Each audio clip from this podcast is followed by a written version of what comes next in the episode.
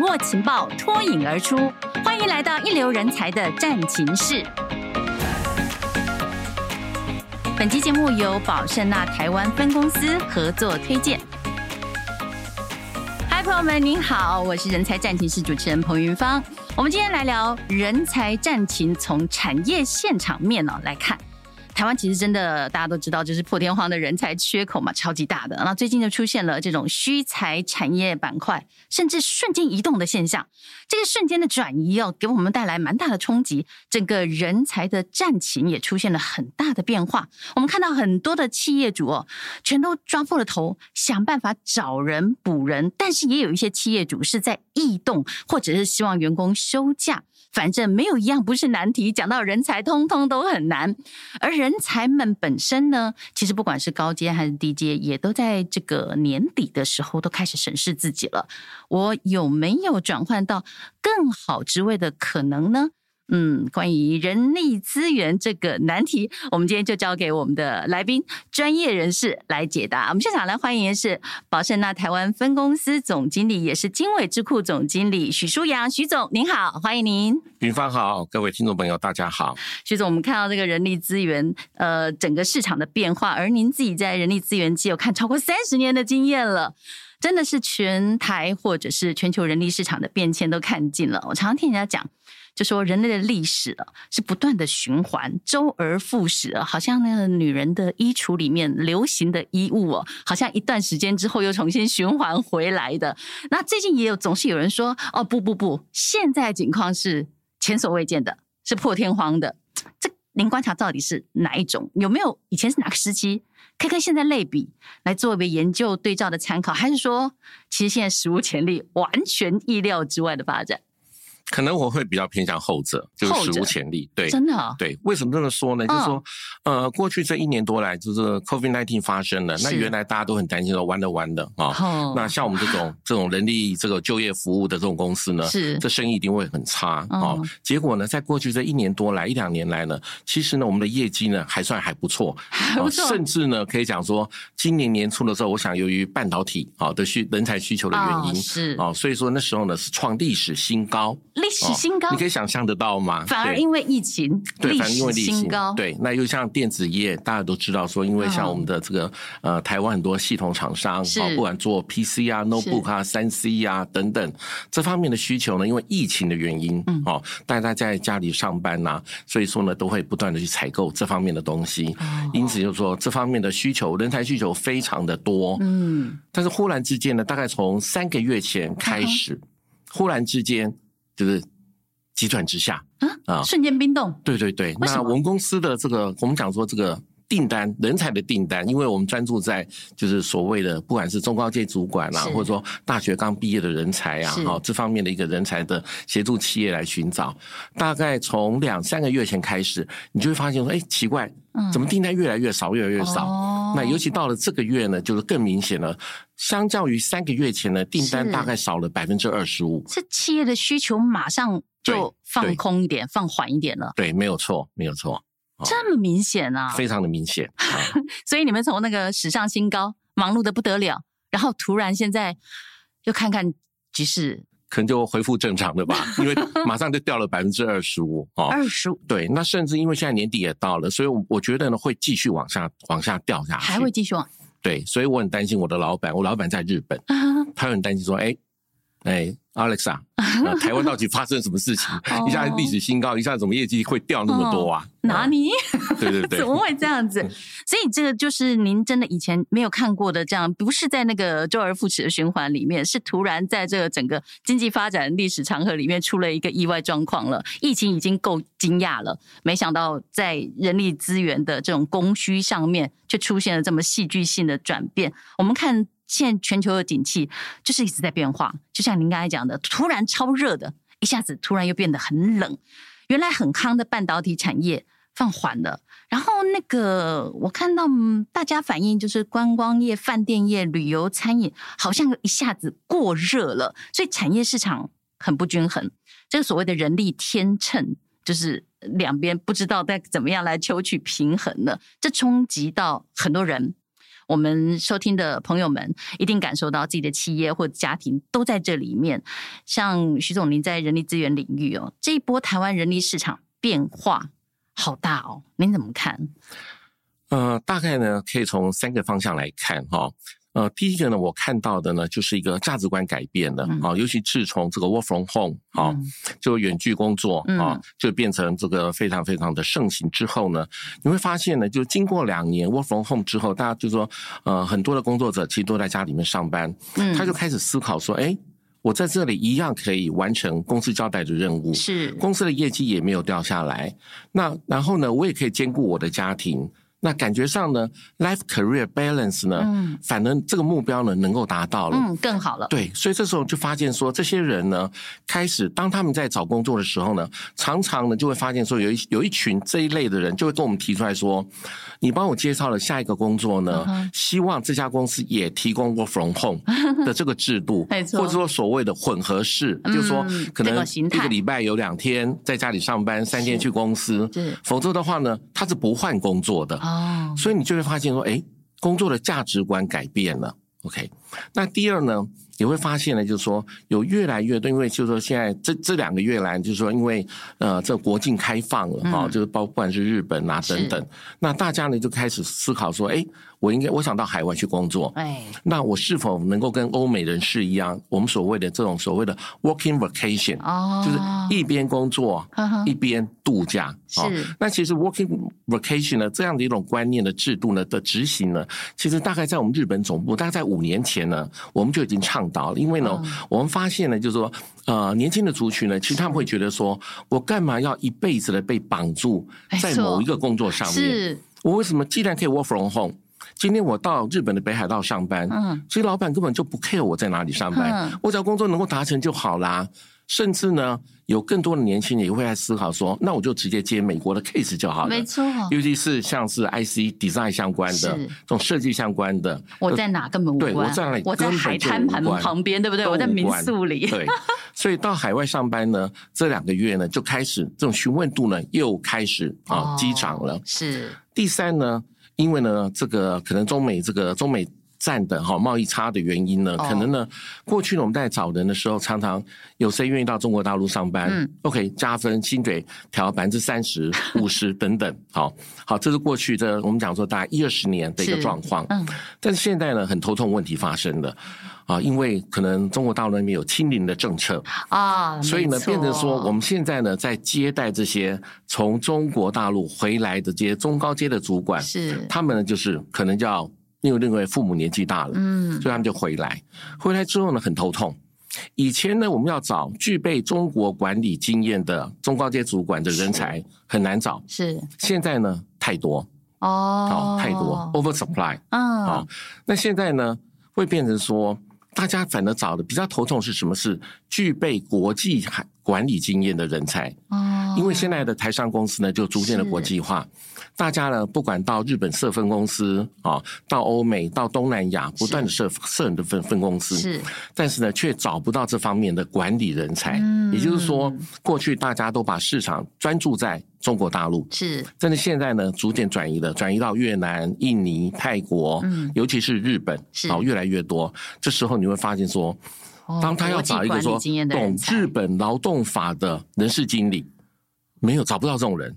哦，懂泰国劳动法、劳基法的人事经理、会计部经理，这种人很少。嗯，所以这些我们可以看得出来，您刚才讲这种价值观的改变，大家讲，既然可以在家上班，那这种混合工作的形态。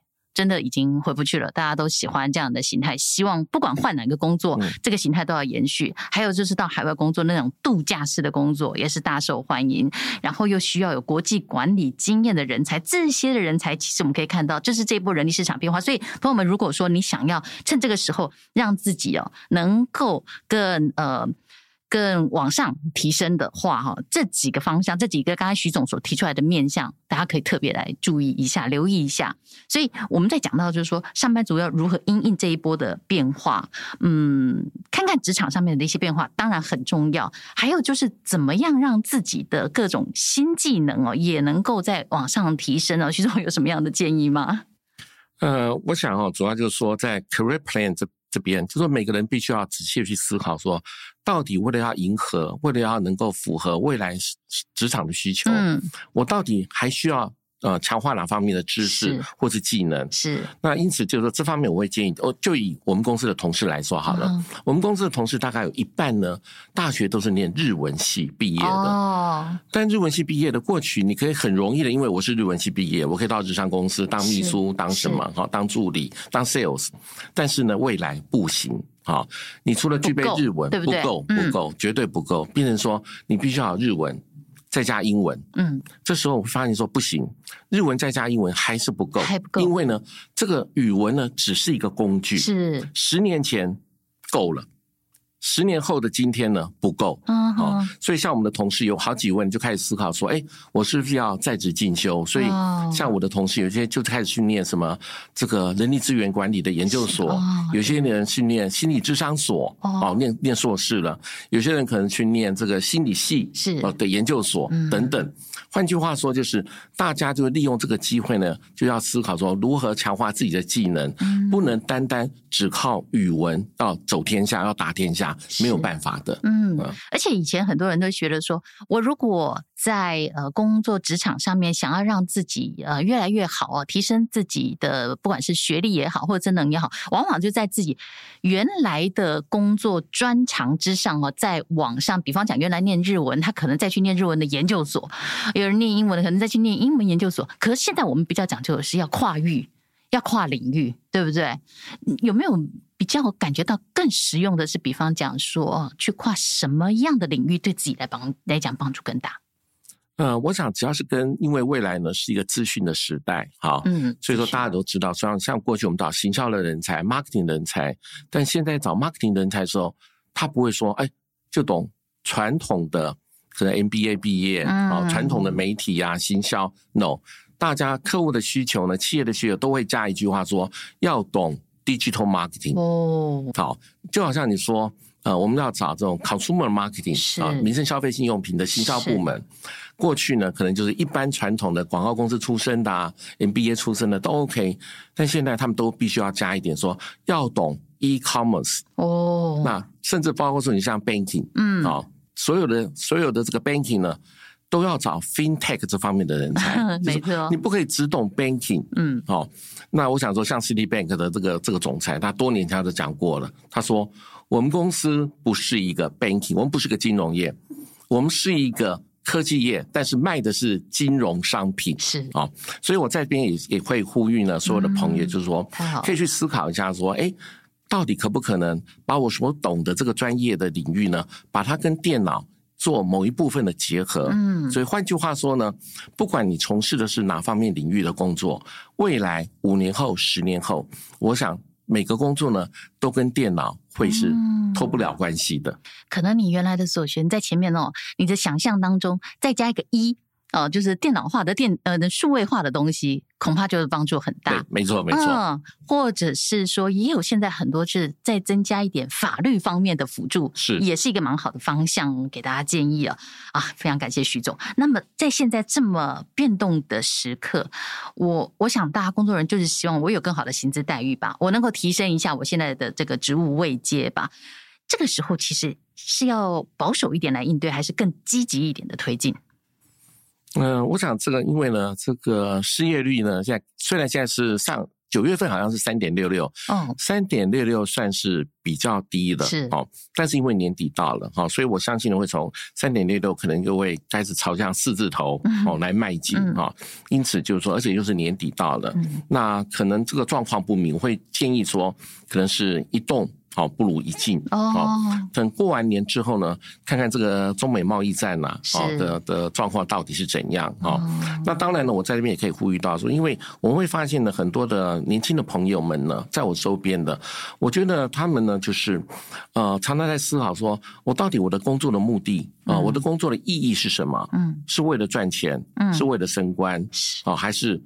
它是要对国家社会，嗯，那能够有一些呃有一个更具体的意义的存在，好，所以我会建议这些朋友，就是说，呃，我遇到很多人，他赋闲在家，嗯，好，六个月、十二个月、一年半，哦，他还在思考我下一步 到底要该往哪里走？哎想那么久，你知道？你知道？对对对，好，所以我会建议他们，就是你赶快想，就是说。怎么说呢？你应该要勇敢的踏出第一步啊！好，因为现在在业界有一些职涯智商的顾问，对，我觉得倒是可以跟这些职涯智商顾问去做一个心理测验啊、性向测验，了解一下未来自己的职涯的发展的方向。是，嗯，这是有必要，就总比你一个人就是躲在房间里面这边思考，对。你是跳不出去的，躺在床上想。对，其实哦，呃，虽然说以整体的职涯，您刚才提到的是现在变动很大，其实一动不如一静。但是对个人而言呢，如果静太久了，宅太久了，实在也不适合，应该要踏出那一步哦。虽然现在整个世界其实局势变化是确实很大，但是大家要保持关心，要保持那个热度在才行呢。然后另外想要跟徐总请教，就是刚才您有提到，很多人都喜欢那种。呃，到海外去工作，度假式工作。那呃，因为我们呃，宝盛纳介绍很多朋友们哦，就是对于呃，像日商的工作哈，有多一些的认识，以及应征的一些啊，反正就是一个很棒的一个平台。很多人透过你们了，那所以我相信您，您也接触到很多，就是很多年轻人，或者是说一些已经上班了相当一段时间的人，他们会愿意尝试看看我。到一个完全不同的企业文化啊，一个国际的事业里面去尝试看看，对不对？嗯，您对于这样子的一个心态的这个转换呢，可不可以给大家一点建议？呃，我想说到国际企业，我就是我们所谓的外商企业哈。是当然，绝大部分的外商企业呢，其实它所 focus 的市场呢，都是台湾。嗯，好，那这时候你就要思考清楚啊。如果说你针对是台湾的市场，因为外商企业，你我们通常比较少有机会说有机会调到什么亚太区的总部啊，负责是全部亚太的市场，这种机会相较于海峡对岸的这个中国大陆的人，或者说相较于印度人，是。我觉得我们的机会少很多啊，竞争的能够成功的机会没有那么多。对，我反而会建议大家呢，应该试着去了解一下，像呃有一个这个世界相当知名的一个平台叫做 LinkedIn。好，就叫领英。好，大家可以呢试着呢把自己的履历表放到 LinkedIn 上面去看，好，看看有没有人来跟你联络。嗯，好，因为呢，你放你把自己的履历表放上去，不管是中文的、英文，当然绝大部分是英文的啦。好，那尤其说你是 IT 相相关的方面的技术的话，嗯，你的履历表放上去。你看看有没有国外的公司来跟你联络？有一天有可能美国的戏骨，像我这边呃所认识的一些人选哈，他们目前呢是在家工作，但是呢，他们他们的劳保那没有劳保哦，因为他的雇主在戏骨，嗯哼，他的年薪额是美国的薪水，OK，所以他没有台湾的劳健保，他有健保，健保自己保，对，劳保没有，你知道吗？他是把自己的履历表放上去，嗯哼，美国西谷那边呢是美国啊、欧洲啊等等，因为只要你具备基本的英文沟通能力，OK，然后呢，你所懂得那些城市语言啊，你所具备的技术是对方要的。有一天，这些国际知名的大公司的 HR 人事经理啊，或者我们这个招募部的招呃招募经理，主动写信来跟你联络，OK，你不要觉得很 surprise，OK，这时候你就是在帮人在台湾，但你。所帮你是在帮全世界在工作，嗯，你自己到 LinkedIn 上面去也可以看一下，说，哎，跟你同样背景的人，OK，那他们的履历表怎么来呈现？嗯，他们具备哪些实习的经验？他们具备哪些工作的经验等等？他们如何来呈现自己的强的一面？啊，我觉得说，当然。到这上面呢，去逛一逛，看一看，是一个蛮好的一个学习。我们常常讲，看看别人，擅长自己哦。看到人家，哎，他有过这样的历程，或者说上过哪些课程，有什么样的证照，哦，什么样的一些经验，都可以当做自己要补不足的时候的一个方向。然后把自己放上去以后，其实不只是试水温哦，你很可能一试成真了，没错，然后就成为一个。国际公司哦，然后呃，你可能人还是继续可以待在台湾，待在自己的家里面，但是你就成为其中的一员了。那真的对，对，对，没问题，那个劳保就部分就自己处理了。对，像前两天 我在跟一个台大的同学们聊天，我就跟他讲说，你把履历表放上去试试看嘛。我说你也看看人家北京大学是跟你一样 OK 背景的同学，他怎么写的履历表，对不对？那新加坡国立大学。跟你一样背景的同学，怎么去呈现他的履历？嗯哼，我觉得这个非常好的一个学习。是，那如果讲到说这个求职哦，把把履历表放上去哦，这一件事情上，我相信您看过的履历表已经这没有办法计数了。对 这么多年的期间呢，那我们在这个成功就业之前呢？履历表上面的一个最重要的，您看过有没有很多人就是永远都在踩雷的，太多人都会犯的一些错误，或者是说呃面试的时候，或者是往那个求职的方向上，很多就是明明就差那一步就可以成功了的，但是往往会败在什么类似这样方面的这种啊、可能是求职的成功的必杀技吧，给大家一点建议好吗？对，我想在网络上面呢，就是说如何面谈这方面的技巧哈的提醒非常的多，是哈，什么你一定要了解自己的，就是说当你被问到未来你的五年计划是什么，是，你一定要答得很得体，很得体。这方面的这种所谓的 Q&A 非常的多，是。但是我要提醒大家，嗯，最近这一年来呢，我所看到听到的有一些是新的题目，嗯哼，你要事先准备好，嗯，什么叫做新的题目？像有些企业主呢，他会问，啊，人事经理他会问你说。呃，可不可以跟我谈一下你的价值观？嗯，你的工作价值观是什么？那你对 work from home，嗯，你对远距工作，嗯，你有什么看法？嗯，你认为企业提供远距工作跟不提供远距工作，你有什么看法？是，好，甚至包括所谓的像我们之前讨论的大离职潮，嗯嗯嗯，安静离职，是，对，请问你有什么看法？哦，是，也是也有包括说，好，你认为说你的工作 AI。未来对你的工作会产生哪方面的冲击？嗯，你现在有做任何的准备吗？是，这方面就是属于比较与时俱进的题目。嗯，如果说你一旦答错了，很抱歉，踩雷了。嗯，前面面谈再好，如果说你对 work from home 你的观点跟这家企业主的观点是相反，背道而驰。嗯哼，很抱歉，game over 了。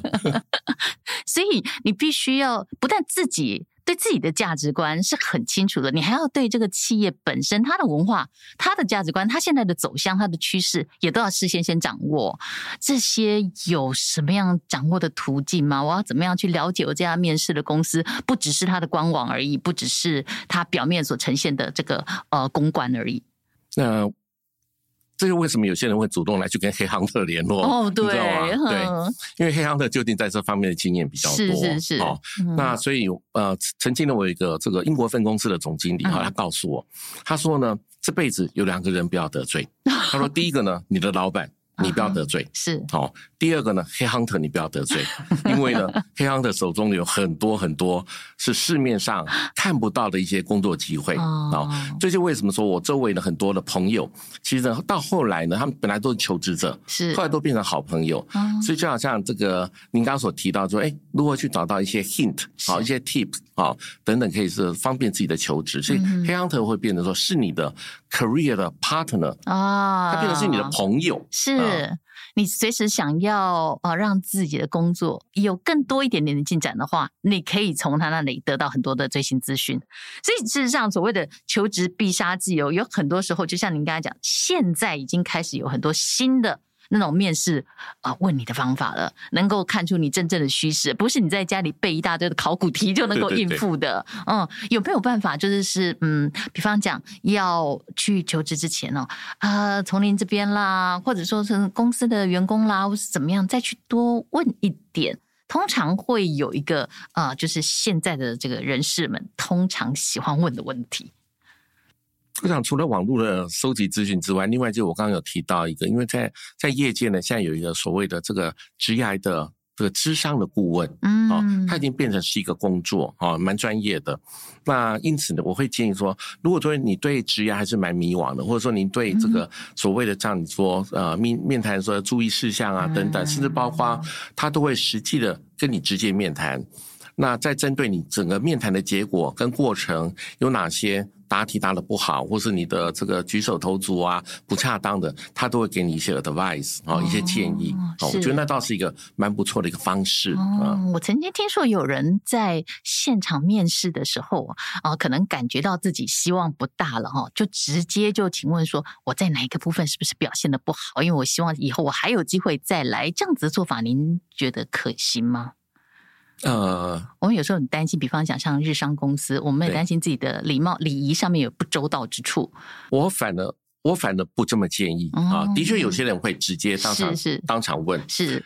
啊。我反而会建议是说，事后呢，你那个感谢函一定要写。啊，不管你的面谈是成功的、失败的，哦，像您刚刚所提到的，啊，如果说你觉得今天谈的不好，你事后呢，而且你的感谢函呢，一定要当天哦，一定要当天写出来哦，这样啊，要寄给对方，告诉他说很抱歉，我今天可能在哪方面哪一题答的不好，我可以利用这个机会做一些补充等等，这感谢函是一定要写的。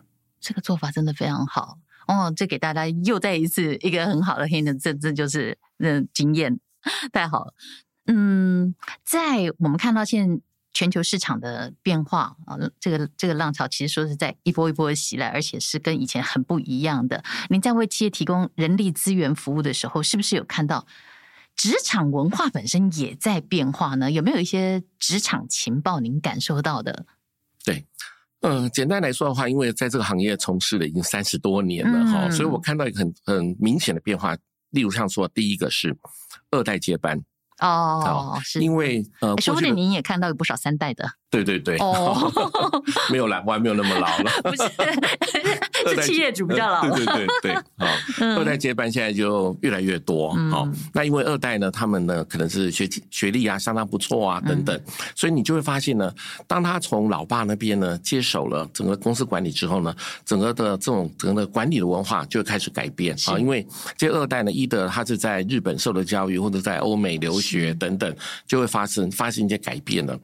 第二呢，我们也看到说，过去这一两年来呢，有越来越多的企业呢前进日本，跑到日本设分公司。嗯过去很少很少，好，现在甚至包括大家都知道的泡沫红茶。哦，对对对对，连珍珠奶茶都跑到日本设分公司。哦，是。哦，所以说年轻人的创业呢，我觉得这倒是蛮可喜可贺的一个现象。因为现在日本政府呢也是非常就是欢迎哈，长就是说真的，他是非极力的欢迎。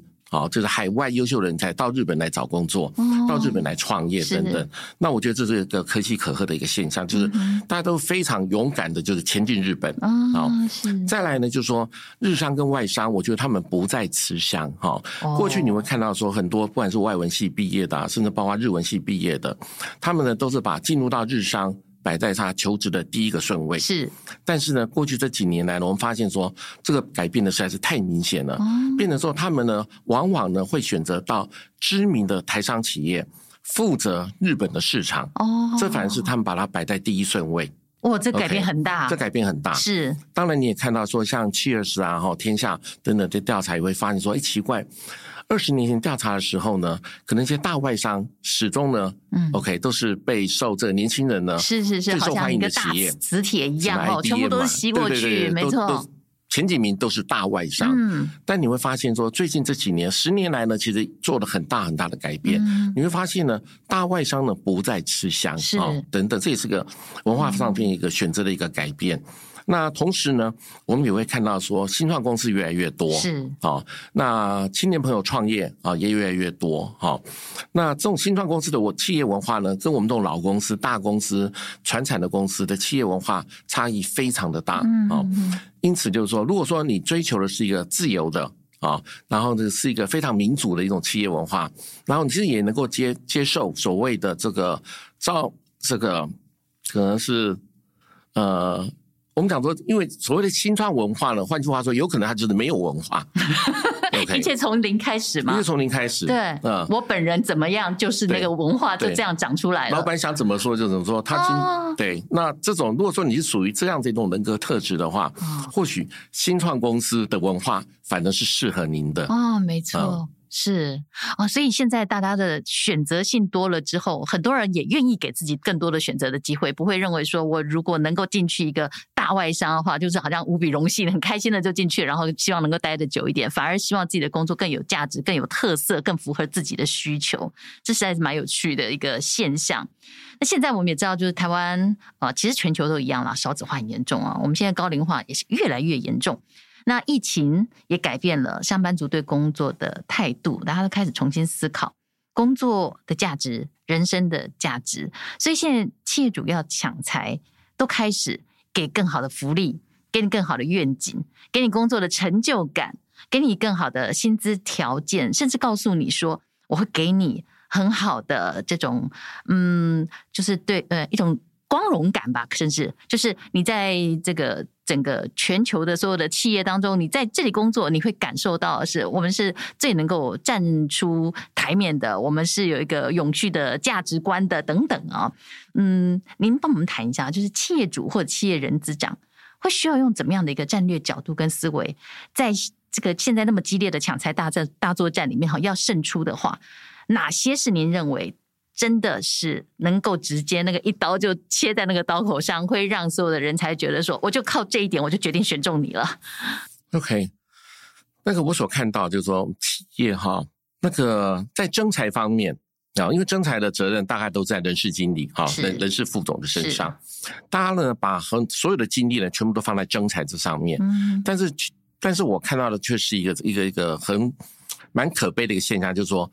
征才花了很多的心血，但是呢，留不住人才哦。好，流动率还是很高。是，企业呢没有办法留住人才，为什么呢？因为说真的，我觉得说这个这个新的哦，young generation 啊，青年世代呢，我觉得说整个的工作价值观已经改变了。是，就跟你说，像我们这种 LKK 的，我们过去呢会不断的强调是，我们公司未来的目标是成为台湾第一，嗯哼，成为亚洲第一。动不动就喊 number one，成为世界第一哦，我们记住世界第一等等。但是呢，青年世代会听着说：“那你成了台湾第一，然后呢？So what？然后呢？对，然后呢？那对我有什么影响？嗯、我薪水会成长百分之三十，还是五？还是还是说还是说跟过去一样，每年就是百分之三的调薪，嗯、就是这样子而已。好、嗯，所以大家必须要了解，青年世代的工作价值观跟以前已经不一样了。OK，但是很可惜，可能现在。总总经理啊，董事长可能都还是五六十岁以上的 哦，所以在这这方面呢，你花了那么多的心血找进来的人才，但是呢，你却是留不住的。留才，哦、留才很难。对，那因此就是说，包括我们最近常常在讲，就是说找不到足够的人才啊，科技人才啊不够啊，啊，全部都跑到 IC 啊这个产这个。半导体产业去了，是。那我们看到呢，像最近这两年，就以我我所毕业的母校啊，就是台湾科技大学啊，那他们培养非常多的外籍同学，嗯，然后非常非常多。像我所知道的，像呃印尼籍的，OK，印尼籍的同学，在国内所有的大专院校里面，台湾科技大学里面呢是第一名，是拥有印尼籍学生人数的第一名，最高。那这两年呢，我也看到说，像我的，因为我这个跟母校的这个师长联络是啊、呃，就是还算蛮频繁的哈。像他们的国际长就跟我提到说，有越来越多的企业呢，就是非常主动的会到台科大去跟他们联络说，好。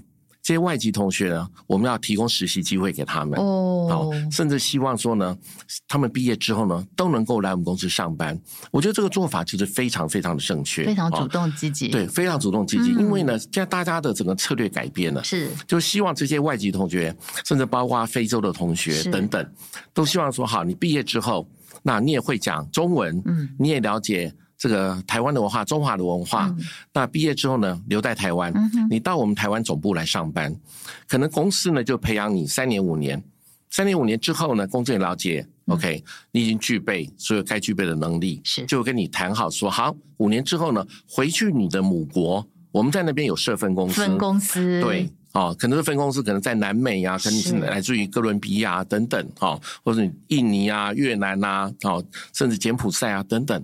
好，所以说这个呢，就是一个对人才的一个长远的一个计划。我觉得这样一个做法呢，就是非常棒的一件事情啊。现在甚至像过去呢，我记得二十年前呢，我们完全没有这个观念。嗯，二十年前呢，我们是他们毕业之后呢，我们就鼓励他们回母国去。哦，你不要留在台湾，跟我们台湾青年朋友竞争工作机会。所以说，这观念是完全相反。我们现在是巴不得这些优秀的外籍同学全部留下来。来加入我们的台湾的企业，嗯，为台湾企业来效劳。其实我们看到日本很多这样子的例子，对不对？对，他们真的走在我们更前面一点，因为更早就意识到这种少子化的问题、高龄化的问题，所以一定要赶快找国际的人才来把这些缺能够补起来。所以其实我们台湾现在很多的企业主早就已经想通了这一点，就像您说的啊，像台湾台科大等等，他们都已经开始知道了这些国际的学生培养好了，把他留下来。我您刚刚也提到，我们缺的是很多国际的管理人才。其实就一步步培养起来。对，就包括你说台商公司，他们过去在打日本市场的时候呢，用的因为呃，日文流利的台湾啊青年朋友很多，是哦。那现在呢，他们开始观念改变了，他们用的是什么？是用日本人在台湾在台上上班，在台湾的总部上班，然后负责日本市场。哦，他不再用台湾又会讲流利日文的台湾人去打日本市场。哦，OK，整个观念呢也不断的在改变而且，真的大翻转哎！那当然，在国内呢，因为我们政府呢其实也是蛮鼓励哈这些外籍人士留在台湾找工作，是，所以这样呢会变成说这个工作签证，说真的，其实蛮容易就取得工作签证。嗯嗯，OK，所以这个白领人才的这个竞争，尤其是国际的白领人才的竞争，其实是现在。企业们正在这个竞争的现在进行式就对了，对，没错，没错，如火如荼的正正在展开。是，所以啊，我们如果说想要让自己晋升为这种精英人才的话，大家真的是一个一点脚步油都不能放松就是了哦。虽然说现在呃到处都缺才，但是你要怎么样成为那个精英人才，大家要持续努力啊。那么也请徐总就是以您的人力资源市场的经验啊，帮我们展望。未来的变化有没有哪些角度可以提醒大家留意的？新的时代真的会很不一样，我觉得。我想现在大家最担心的说，AI 会不会取代我的工作？AI 五年之后、十年之后，哈，那与其你每天那边担心，好，AI 会不会取代我的工作？哦，我反而会建议您，就是说，你反正要去思考说，好。例如像说，我们大家都知道，AI 呢有可能会取代会计的工作，嗯、甚至包括会计师的工作，是未来会被取代。是，那你每天那边担心说，完了完了，我就是 我就在，我就是会计师，我就是会计，我就从事会计的工作 啊，或者说我就是商学院的学生，那怎么办？好，我会建议就是说，第一，你应该要去要去观察。美国的一个变化。哦，因为呢，我觉得台湾在这方面，在 AI 的技术方面总是落后的。美美国跑非常的快，你要去看美国的美国这方面的一个速度啊，已经进进化到什么程度了。同时，你要思考说，好，那假设会计会逐渐的会被取代，那我是不是要赶快去学跟会计相关的其他的技术，例如像做财务，嗯，OK，例如像投资，嗯，例如像证券等等，OK。那就你不用在那边每天那边担心说 AI 会不会取代我的工作。嗯哼，马上就先帮自己想好了我的下一步，我可以怎么样不被 AI 所取代掉。对对对。但是我最近也常听到 AI 在报新闻，也报的蛮好的欸。怎么办呢？我们要赶快要帮自己再升职哦。对，所以其实这正是一个人人都需要努力的时代。是，虽然说工作机会似乎很多，但是我们也看到企业浪潮不断的在变化。在这不断的变化当中，你要怎么样自己不被那个浪潮所卷走，对不对？能够像徐总这样在人力资源市场能够超过三十年以上，真的是看遍了这个叫什么“长江后浪推前浪”，然后前浪还能够屹立不摇的，那就真的是叫做呃这个。淬炼之后的精华了，是的，是的，真的很不容易哦。所以今天您给了我们很多的这种。呃，找找好工作啊，成为战情室里面啊胜出的人才的一些 tip，非常的感谢您。那如果我们朋友们对于求职或者是企业想要求财要留财这方面有什么样的问题和好奇的话，你也可以在我们的这个 podcast 下面哦来留言，或者是想要来请教宝盛娜，想要请教徐总，都欢迎您哦。谢谢徐总今天来到现场，谢谢您，okay, 谢谢，谢谢，感谢所有朋友们的收听，谢谢，那我们下周见，拜拜拜。拜。